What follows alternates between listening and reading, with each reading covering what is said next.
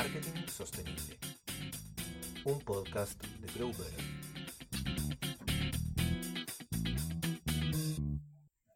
¿Qué tal? Les damos la bienvenida a un capítulo más de este podcast que hacemos acá en Grow Better que se llama Marketing Sostenible. Eh, acá me acompañan mis queridos contertulios eh, Sergio Fuentealba eh, y Alejandro Reyes. Eh, ¿Cómo están muchachos? ¿Todo bien? De lo más bien, gracias. De lo más bien aquí disfrutando la cosa. Todo lindo, todo lindo. Qué bueno, qué bueno.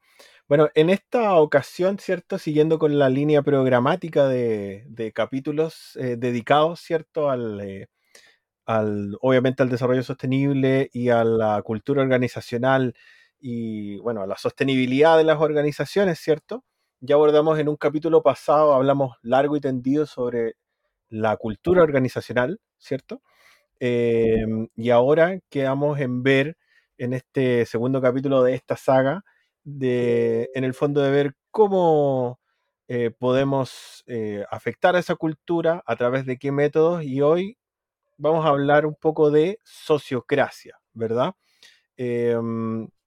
Como- digamos como un método o una forma de eh, afectar positivamente al desarrollo organizacional. Entonces, em, Obviamente quedan todos invitados a escuchar este programa, a verlo en YouTube y a compartirlo. Acuérdense de seguir en redes sociales a Grow Better eh, y obviamente eh, seguir esta saga de capítulos y nuestros otros capítulos de invitados que, muy interesantes que hay en este podcast. Así que partamos, partamos por las bases, digamos, eh, fundamentales, Alejandro. ¿Qué es sociocracia? Y, y dale, Qué buena, pre- qué buena pregunta. Sí, así po, como directo, directo al, al hueso. Directo al hueso.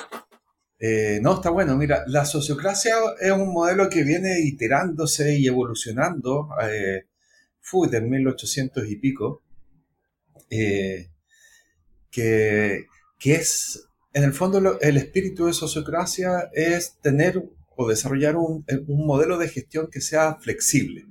Y, y esta flexibilidad no es que sea una chacra, ni mucho menos, sino que esta flexibilidad tiene eh, foco pleno en, en la colaboración efectiva. Es decir, que lo que vamos a hacer juntos funcione. Ok. Pero, pero a través de qué en el fondo, ¿no? Porque, porque lo que dijiste suena, suena bien, digamos, ¿no? Suena pero, bonito. pero, pero ¿qué, qué lo- incluye un- un- una serie de, de procesos, gestiones, normas, reglas eh, en la práctica? En la claro, práctica, ¿qué es lo que es sociocracia? En la práctica, eh, pongámonos, po- po- voy a poner una metáfora para, para, poder, para poder explicarlo más precisamente. Mira, la, la- lo, que, lo que buscamos en la sociocracia básicamente es hacer una, una, un símil a, lo que es eh, las neuronas, por decirlo de alguna forma. ¿ya? Como el cerebro funciona, entre otras cosas, bajo una, una red neuronal, ¿ya? Y, y a través de, de- la sinapsis y de un conjunto de neuronas funcionando en un ambiente de ciertas características, de repente emerge el pensamiento. ¿ya?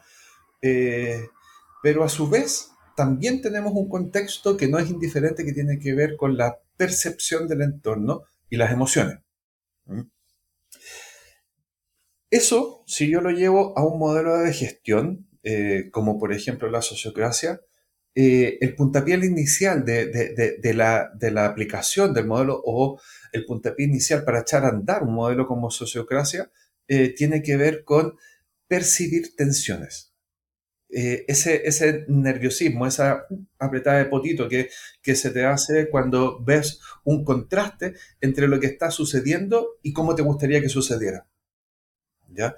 Entonces, al poder desarrollar y ejercitar el músculo de identificar las tensiones, es que nosotros eh, formulamos, y, y- y es lo que hacemos al interior de Grow Better, es identificar eh, cuál es aquel motivador, movilizador, expresado como una, como una declaración, que nos podría impulsar a generar un movimiento, una acción o, o, un conjunto de acciones determinadas para hacerse cargo de esta tensión. Y de ahí en más empiezan a aplicar un conjunto de patrones. Eh, tenemos descritos más de 60 patrones eh, en los cuales nos, el espíritu de estos patrones, que es en el fondo es como el procedimiento, por decirlo de alguna forma, de cómo nos hacemos cargo de, de este movilizador o, o driver eh, en inglés, de cómo nos hacemos cargo de este movilizador, de este movilizador que a su vez se hace cargo de esta tensión. Entonces, a partir de esa identificación, jugamos con los patrones para poder identificar cuál es el más efectivo a la colaboración que estamos haciendo. Y ahí desplegamos un sinfín de, elementos que va, por ejemplo, desde la formulación de propuestas, desde, la, desde patrones para tomar decisiones por consentimiento, patrones para definir roles, patrones para definir responsabilidades, etc. Eh, entonces, es un, es, una, es un modelo de gestión basado, como bien decía, en la colaboración, colaboración efectiva, que, que lo que empezamos a mirar y lo que empezamos a hacernos cargo tiene que ver justamente con que aquello que emprendamos funcione y no genere mayor frustración y no genere mayor resentimiento porque estamos haciendo algo que no tiene sentido o que le perdimos el sentido. Por eso la importancia de encontrar esta declaración de movilizador. Ok, pero entiendo entonces que eh, es en el fondo, si, si, tengo que sintetizar un poco lo que dijiste, según lo que yo entendí, es eh, como una especie, es una serie de procesos, ¿cierto? Para poder hacerse cargo de las diferencias de opinión, básicamente entre los miembros del equipo o las, o las diferencias de pensamiento y poder canalizarlas de una forma eh, productiva, digamos, ¿no? Que no sea solo un, como una, un, y claro, un sistema de deseo y, frustración. ¿No? Sí, claro, y, y, está bonito lo que lo dijiste de la forma en diferencias de opiniones, ¿ya?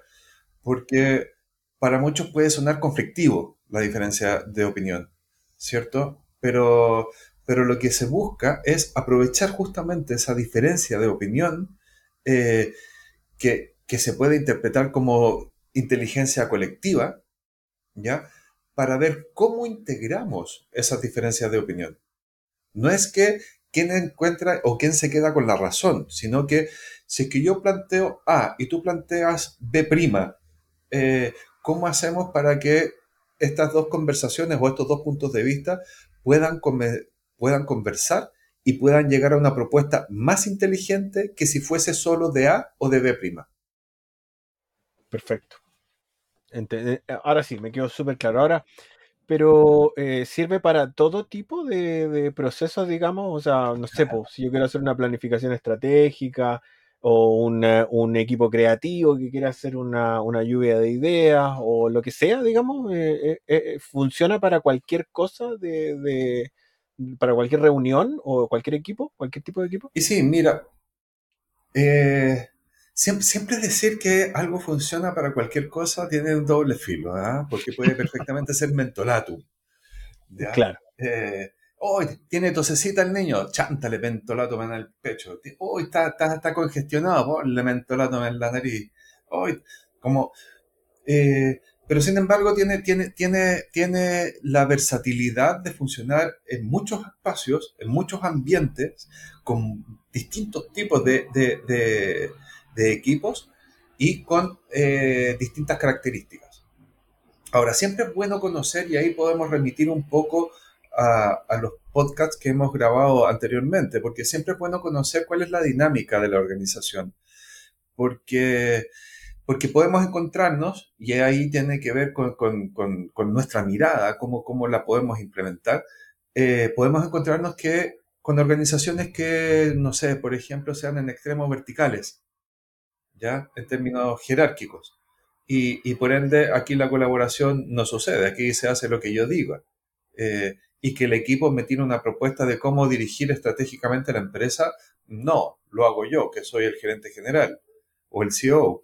Eh, entonces tiene que, tiene que ver con, también con lo que hemos conversado anteriormente, por eso los invitamos cada cierto rato a ver los podcasts anteriores eh, tiene que ver también con las dinámicas organizacionales. Eh, porque fíjate que si en la lógica del mentolatum, efectivamente podría funcionar para todo tipo de organizaciones, pero hay que tener la lectura de cuáles van a ser las resistencias y cuáles van a ser las aceptaciones que esta empresa va a tener para implementar un modelo de estas características, porque muchas veces no es necesario que sean expertos en sociocracia o que compren el modelo de sociocracia y, resulta que a partir de eso podamos tener una conversación donde eh, le perdí el hilo. Me distraje con la... Hay, hay el... el es, re buen punto eso. Sí, es re buen punto porque efectivamente, eh, un poco escuchando lo que decía el Alejandro, para mí la sociocracia, y conectándolo con el capítulo anterior de, esta, serie de, organizaciones sostenibles, tiene mucho que ver con una, excelente herramienta para mover eh, o evolucionar o crear una cultura organizacional alineada al propósito eh, sostenible de, organizaciones vivas.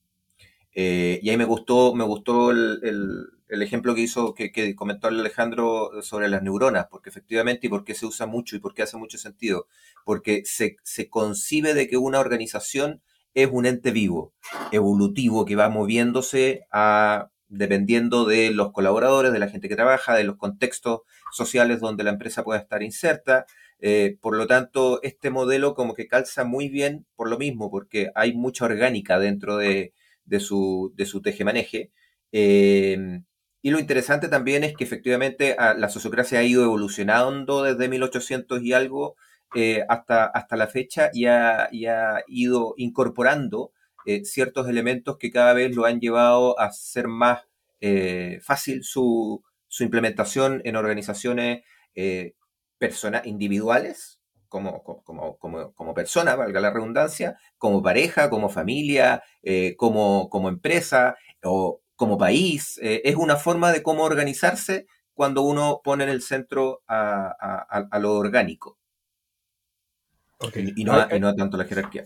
Sí, claro. Ahí, ahí Sergio, tú tenías una, una, algo que decir súper valioso en cuanto a sociocracia desde el punto de vista práctico, ¿no? Porque eh, nosotros en Grow Better practicamos la sociocracia. ¿Cómo, cómo, cómo ves tú la implementación, en este caso, eh, los beneficios y cómo, cómo ha resultado usar la sociocracia eh, dentro de Grow Better, ¿no? En la parte práctica. estamos haciendo camino al andar eh, sobre, sobre la sociocracia. E, e, efectivamente, nosotros cuando conocimos este, esta, esta herramienta, esta metodología, particularmente sociocracia 3.0, y hago la gran diferencia con la sociocracia a secas, eh, que la sociocracia 3.0 eh, viene con un elemento de agilidad en términos de, también de, de organización, de, agile, eh, que ayuda a, poder implementar dependiendo de lo que tú efectivamente vayas necesitando, a diferencia de una sociocracia tal vez un poco más eh, estática en ese sentido, más rígida, en donde tú tienes que implementar un, modelo y, de los patrones que mencionaba Alejandro de 60, tenéis que implementar los 60, porque si no implementaste los 60, no estás haciendo sociocracia. En el caso de nosotros, efectivamente puedes ir tomando a, medida, dependiendo de, las problemáticas que se vayan generando, las que te vayan haciendo sentido. Así que como, como tampoco es tan fácil, mm, requerimos, y en este caso el Alejandro nos ayudó muchísimo y nos sigue ayudando y nos va a seguir ayudando a ir implementándola, eh, porque hay ciertas, em, ciertos protocolos que no son difíciles, eh, cuando hay una mentalidad o hay una cultura abierta a este cambio, porque es un cambio de paradigma eh, fundamental en el momento de la gobernanza. Es como yo no soy el jefe, sino que yo soy uno más y las decisiones las vamos a eh, tomar en, eh, eh, bajo consentimiento y, nadie se va a quedar con el nudo en la garganta de decir esto se está haciendo y yo les dije que eso no era, ah, la típica, yo les dije que ese no era el camino y ahora... Ah, aquí no, aquí uno siempre tiene la posibilidad de, de, participar de esas decisiones y quedarse tranquilo con que efectivamente se, se manifestó mi posición eh, y no solo eso, yo también identificar de que la toma de decisión que se hizo eh, fue, fue, porque era lo mejor posible para todos, para el equipo. Entonces ha sido un camino bien, bien interesante. No solamente lo mejor posible para todos, sino que, como, como súper bien decías, que, que, que, implica un cambio de, de paradigma, es loco, porque ahí, ahí, nos ponemos a filosofar de otra porque me habían dado permiso de saltar de un tema a otro. Así que podemos, podemos mirar que, que, que, por ejemplo, cuando yo miro la organización y hablo del cambio de paradigma, lo estoy hablando desde un paradigma en particular, para poder hacer ese análisis. Eh, y resulta que cuando implementamos un modelo de sociocracia, lo que hacemos es basarnos en, los acuerdos que asumimos. ¿Ya? Eh, y eso le da una liviandad y, bueno, viene, viene, vinculado con lo que mencionabas tú del mundo agilista, eh, pero le da una liviandad porque es muy flexible en ese sentido. Y, y, gracias por cerrar lo que, lo que se me había ido el hilo, porque finalmente es efectivo. Yo no necesito hacer una transferencia metodológica para aplicar los patrones de, de sociocracia. Necesito, por ejemplo, basarme en algunos principios de cómo vamos a colaborar. ¿Ya? Y esos principios, incluso, como tienen esta orientación de, ser una herramienta flexible basada en la colaboración efectiva, esos principios dan pie, y es efectivo que funciona así, dan pie para poder identificar nuevos patrones más allá de los que están en el manual, por decirlo de alguna forma. Eh, y esos principios son críticos y, son integrales, por decirlo, por decirlo de alguna manera. Porque, nombrémoslo, nombrémoslo. Para allá, voy, para allá voy. Eh, por ejemplo, la toma de decisiones, vamos a tomar, eh, en, en, el modelo sociocrático, lo que hacemos es tomar decisiones por consentimiento. Y ahí le ponemos cierta complejidad a la conversación porque el consentimiento es la toma de decisión en la ausencia de objeciones. Entonces, no es una votación, no es el que tiene la opinión más fuerte, es en cómo logramos ponernos de acuerdo para que lo que vamos a hacer conjunto tenga mayor valor, incluso si es que hay objeciones. Y lo que hago yo, que lo mencioné con el ejemplo de A y la D', eh, y lo que se hace es tener conversaciones de cómo integrar esa, esa objeción a lo que se está trabajando para que la decisión sea más inteligente. Otro principio que someramente lo, lo, menciona Sergio tiene que ver con, esta, con este principio de equivalencia. ¿ya? El jefe, sí, puede tener el rol de jefe, por decirlo de alguna forma.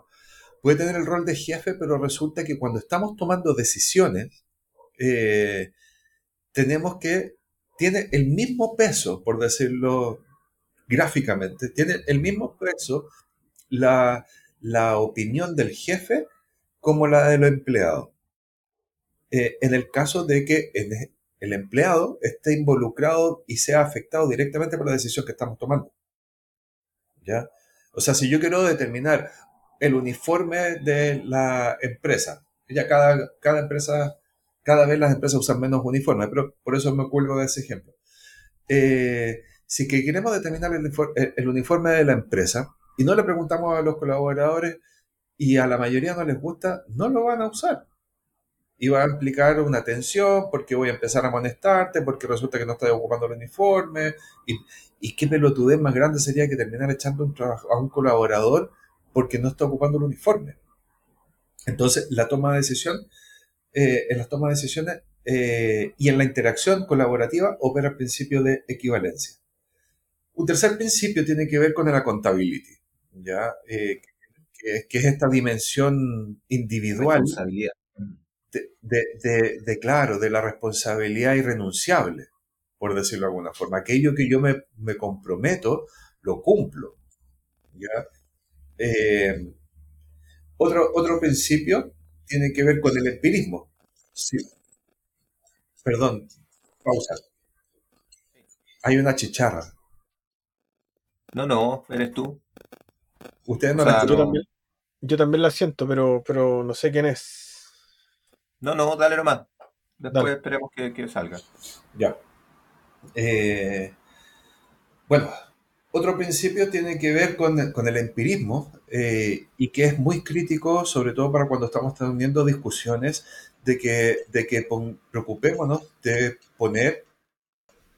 Puede ser. Ya, entonces estábamos hablando de empirismo.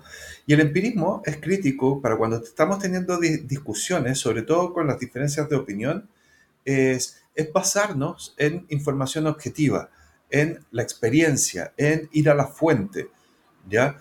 Eh, ¿Y por qué? Porque eso no solamente, no es que busquemos quién tiene mayor capacidad de argumentación, sino que eh, nos basamos en fuente, en, eh, en, afirmaciones, en, en evidencias, en, aporte de conocimiento que nos permita tomar decisiones más inteligentes y eso lo podemos lo podemos traducir a, cómo podemos integrar esas, en caso de que haya informaciones contrapuestas, cómo podemos integrar ese tipo de información. Otro principio tiene que ver con la efectividad y que es un principio que en lo simple es invirtamos tiempo y dedicación en aquello que depende de nosotros y además eh, podemos ir comprobando rápidamente si es que funciona o no funciona, si sirve o no sirve.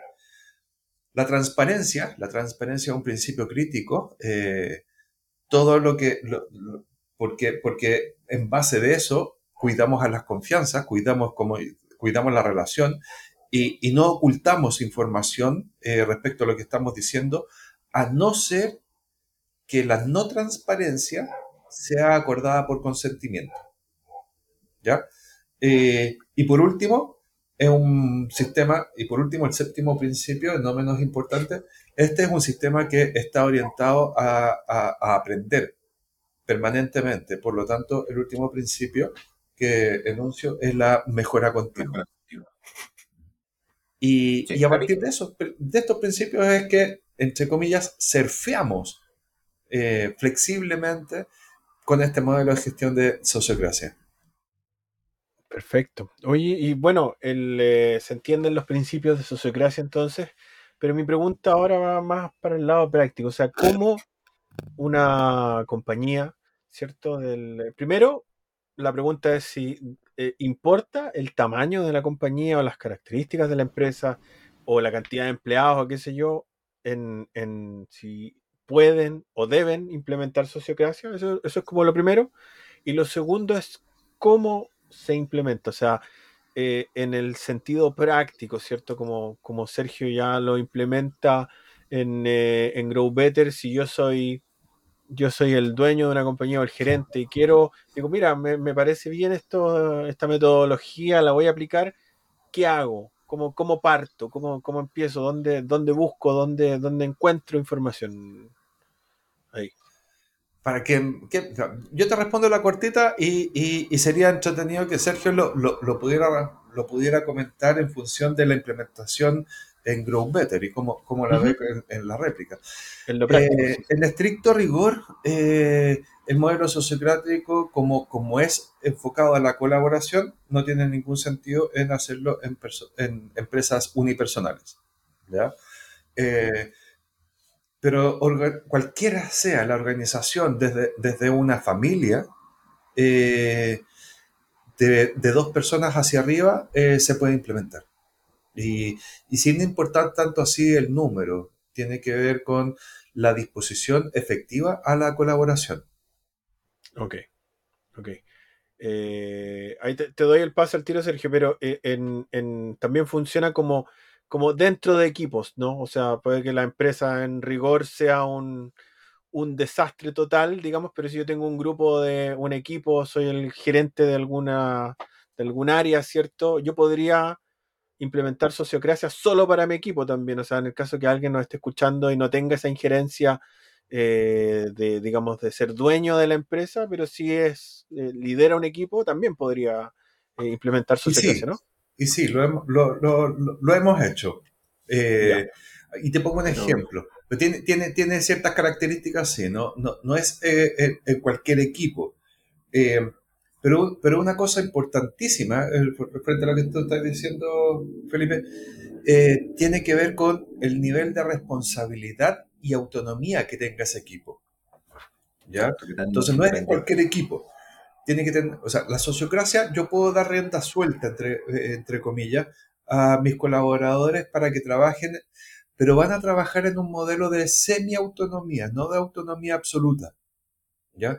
Porque si lo ponemos con cierta jerarquía, mm, por muy básica que sea, yo tengo que tomar decisiones estratégicas a nivel de gobernanza de la organización.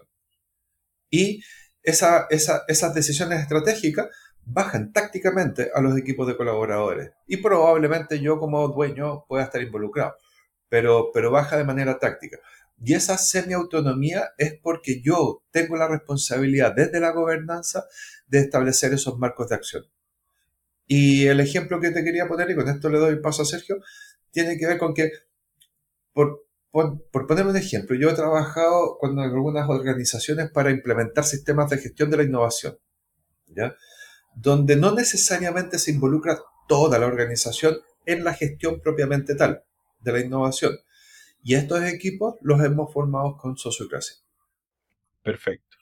Claro, eh, ahí efectivamente tenía esos espacios de una especie como de incubadora, incubadora dentro de las organizaciones, que por lo demás está cada día más, cada más, más, desarrollado el hecho de eh, generar espacios, de generar equipos de trabajo ágiles en su, en su mayoría, para que salgan las startups dentro de, digamos, y no, y no de afuera. Eh, mira, en el caso de nosotros, el tema fue bien, bien complejo. Personalmente fue complejo porque, como les comentaba a, la audiencia en el capítulo anterior, yo vengo de una cultura, o sea, me, me, me, eduqué en una cultura organizacional súper jerárquica, gigantesca, en donde efectivamente uno iba hacia su, la, pega que, le competía, se levantaba de la silla y seguía. Entonces, el, em, el cambio personal eh, no, fue, no, no, fue fácil y yo te diría que todavía no está siendo fácil. Es un proceso, por eso te dije que como que estamos haciendo camino al andar, considerando de que mi generación claramente para este tipo de modelos de eh, administración de empresas o management no es algo que nos hayan enseñado años atrás, sino que lo estamos aprendiendo. Pero nos hace mucho sentido cuando, cuando efectivamente estamos seguros de que las organizaciones son organizaciones autónomas y que dependen de cada una de las personas que trabajan en ella y que el éxito de la empresa va a depender exclusivamente de la conexión eh, de cada uno de los colaboradores. Entonces, desde esa base yo dije, ok, esto lo vamos a tratar de meter con forceps porque es algo que yo creo que evidentemente me tengo que reformatear o tengo que reeducarme para ir identificando este tipo de, elementos. Y por otro tema no menor, que cuando uno es emprendedor eh, o, cuando uno empieza con esta etapa locura de, emprender, uno viene acostumbrado a que, si yo soy desarrollador o soy diseñador o soy ingeniero, yo hago la pega por la cual estudié y me apasiona, pero, pero, pero yo soy desarrollador, no tengo nada que ver con recursos humanos y no tengo que ver con gobernanza y, mis ocho horas o siete horas en, la pega tienen que ver con la practicidad de mi pega, digamos, con las cosas prácticas. Por lo tanto, todo lo que tenga que ver como con la administración de mí como colaborador dentro de una organización lo ven otros. Y a mí me llega la minuta o, el, o, lo que se usaba antes, el, no es minuta, tiene el memo. El, memo, eso, gracias Alejandro. El memo, y ahí en el memo me decía cuándo iba a salir de vacaciones, cuándo no, y ahí está todo el, el mono. Y yo no pienso en eso, sino que simplemente entro, marco mi tarjeta con mi pega y me voy. Acá no, acá efectivamente uno tiene que dar el espacio de efectivamente sentirse conectado con la gobernanza de la compañía. Eh, desde, desde todos. O sea, nosotros somos una empresa chiquitita, somos 6, 7 personas, una microempresa, pero, pero todos creemos eh, fielmente en que tenemos eh, la posibilidad de redireccionar la, la, agencia a donde todos, bajo consentimiento, decidamos que, que va. Entonces, con ese piso, Em, y con el piso de mi socia, de Lorena, dijimos, bueno, metámonos en, este, en, este, esta aventura. Eh, con la ayuda de Alejandro, evidentemente empezamos a dar los primeros pasos. Eh, después, bueno, se sumaste, te sumaste tú y se sumó, se sumó la Nico y otras personas más. Eh, y, y lo bueno de, como te decía adelante, como no es llegar a implementar un sistema denso, pesado, donde hay muchas cosas que como una empresa pequeñita como nosotros no necesita, nos enfocamos en dos o tres patrones súper relevantes porque efectivamente son, eran y son bastante cotidianos, que tienen que ver con la primera y la más obvia de todas, y la que yo he escuchado que la, la mayoría de la gente que conoce sociocracia es la que se ve eh, eh, expuesta inmediatamente son a reuniones efectivas. Cómo hacer reuniones efectivas bajo un modelo sociocrático. Y también es súper chocante cuando no cacháis de qué se trata, es como, ¿cómo llegan? Mira la, o sea, ¿cómo, llego? ¿Cómo, cómo llego? Llego, come la micro, me bajé y aquí estoy, pues, así llegué. Como, y aparte, una reunión con una pregunta que me desenfoca totalmente, que decir, oye, pero efectivamente me están preguntando cómo llego. ¿Cachai? Eso ya es, es paradójico, pero tampoco es tan... Me acuerdo hace mucho tiempo, voy a hacer solo un paréntesis. Años atrás hacía yo actividades de montaña en el sur eh, y con una organización británica. Siempre me llamó la atención que el, líder de esta, de, esta, de esta expedición eh, preguntaba varias veces en el día cómo nos sentimos. No cómo estamos, sino cómo nos sentimos. Imagínate caminando por muchas horas en, en la cordillera, que te pregunten cómo te sientes, pero no cómo te sientes desde el, desde el tema físico, sino que desde, desde la pregunta más emocional. Estaba muy ridícula la pregunta. Si estos, estos gringos no cachan. yo estoy cansado, no, no. ¿Cómo voy a estar feliz? No estoy feliz. Me decía, ¿Are you happy? ¿Están tan felices? No, estoy cansado.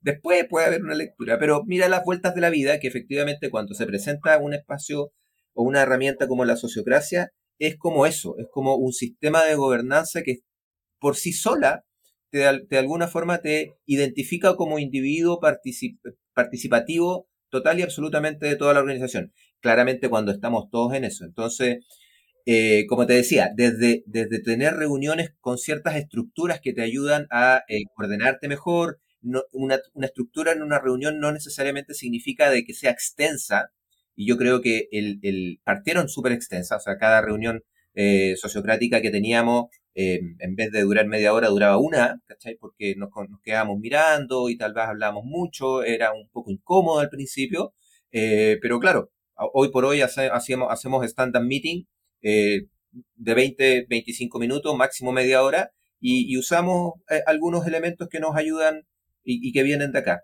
o efectivamente generar drivers o eh, generar propuestas cuando hay algún tipo de, problemática. Y puede ser una problemática súper potente, súper de fondo, por ejemplo, eh, plan de venta, eh, o el mismo plan de marketing, o las vacaciones, o, ¿cachai? O, yo me enfermé y quién, y quién me respalda, cosas así como del día a día.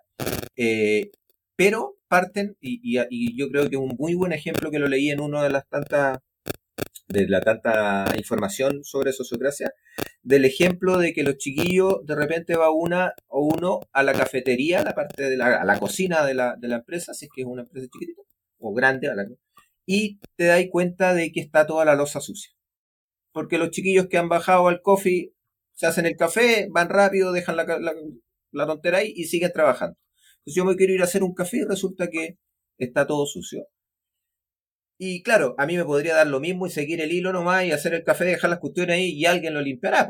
Pero ese alguien, probablemente que tenga la determinación y la buena voluntad de hacerlo, va a perder conscientemente y no positivamente horas o minutos haciendo eso, pudiendo hacer algo que efectivamente quiere y no estar limpiando eh, la losa del otro. Entonces, ahí se va a generar una tensión, eh, que es una, una, una tontera pero todo lo que hemos trabajado en organizaciones con varias personas, sabemos que esas tonteritas terminan eh, rápidamente en una problemática personal heavy y se agarra, terminan agarrándose a coscacho en el pasillo.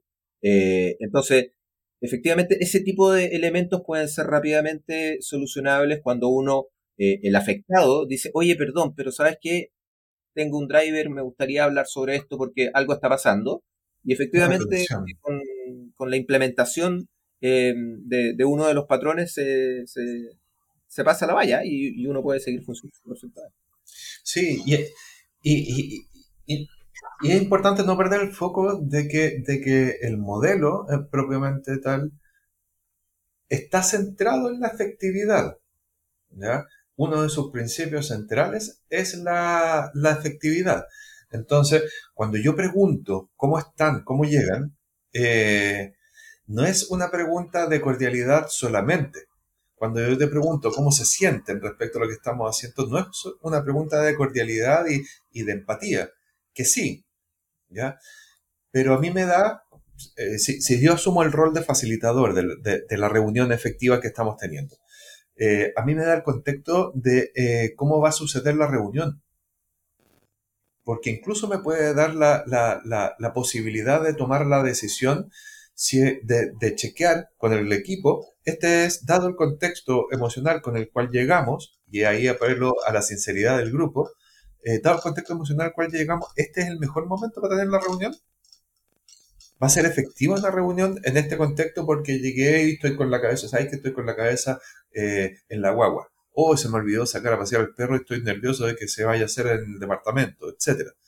Entonces, necesitamos estar, necesitamos estar presentes, necesitamos que la reunión funcione, mejor agendémosla.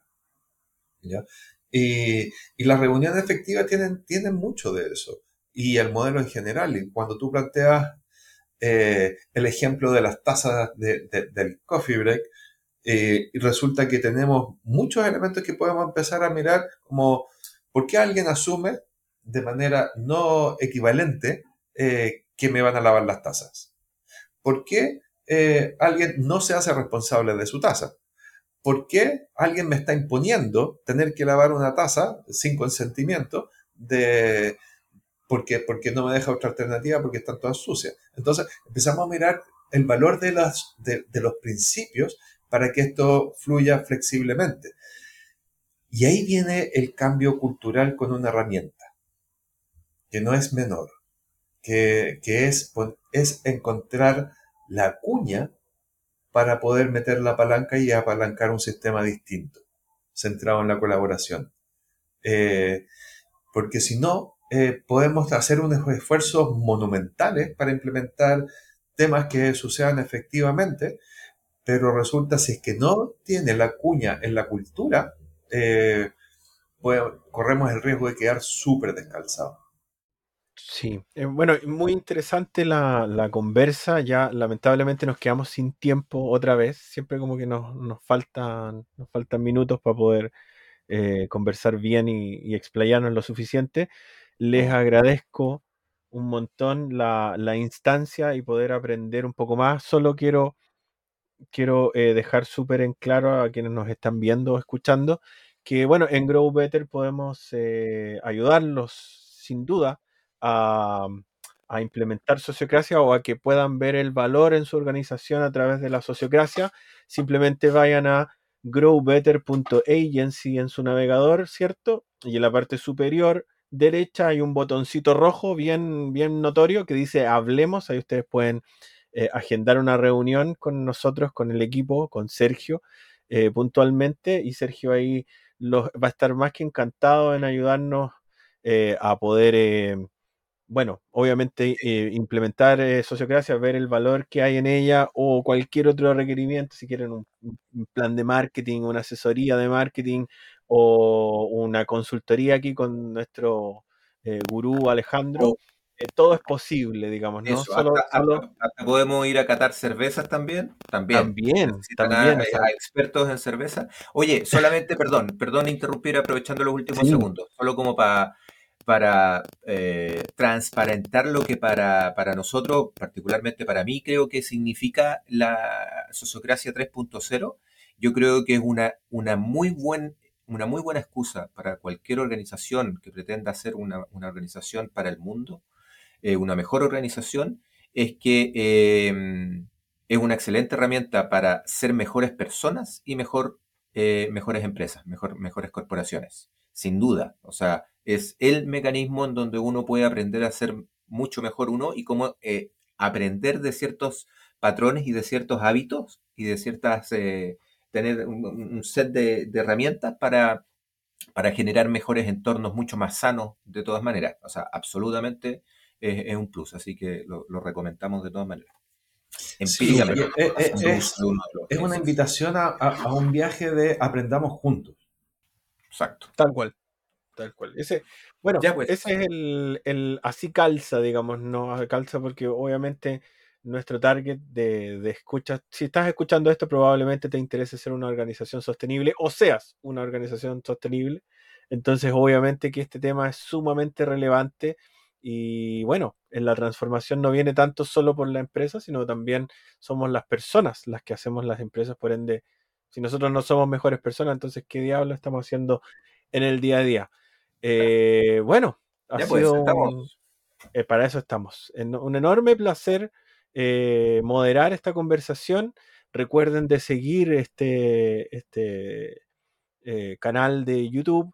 Sí, nunca lo decimos, pero suscríbanse, suscríbanse, igual como los, youtubers, suscríbanse, pónganle la Denle- campanita. denle aquí abajo, botón, aquí abajo dicen. Mándenos regalos. denle al botón y bueno, obviamente escuchen el contenido hacia atrás si recién nos vienen conociendo, porque esta es una serie de, de- ya tiene un capítulo anterior en el que hablamos de otras organizaciones de del desarrollo organizacional. Eh, así que eh, nada más por hoy. Muchas gracias muchachos y hasta el próximo capítulo de Marketing Sostenible. Chao, chao. Hay que- no se olviden de que vienen muy buenos invitados, ¿ah? por si acaso, atentos ahí a las redes, Vienen- de lujo. Chao chiquillos, buena tarde y chiquillas. Chao, chao, cuídense.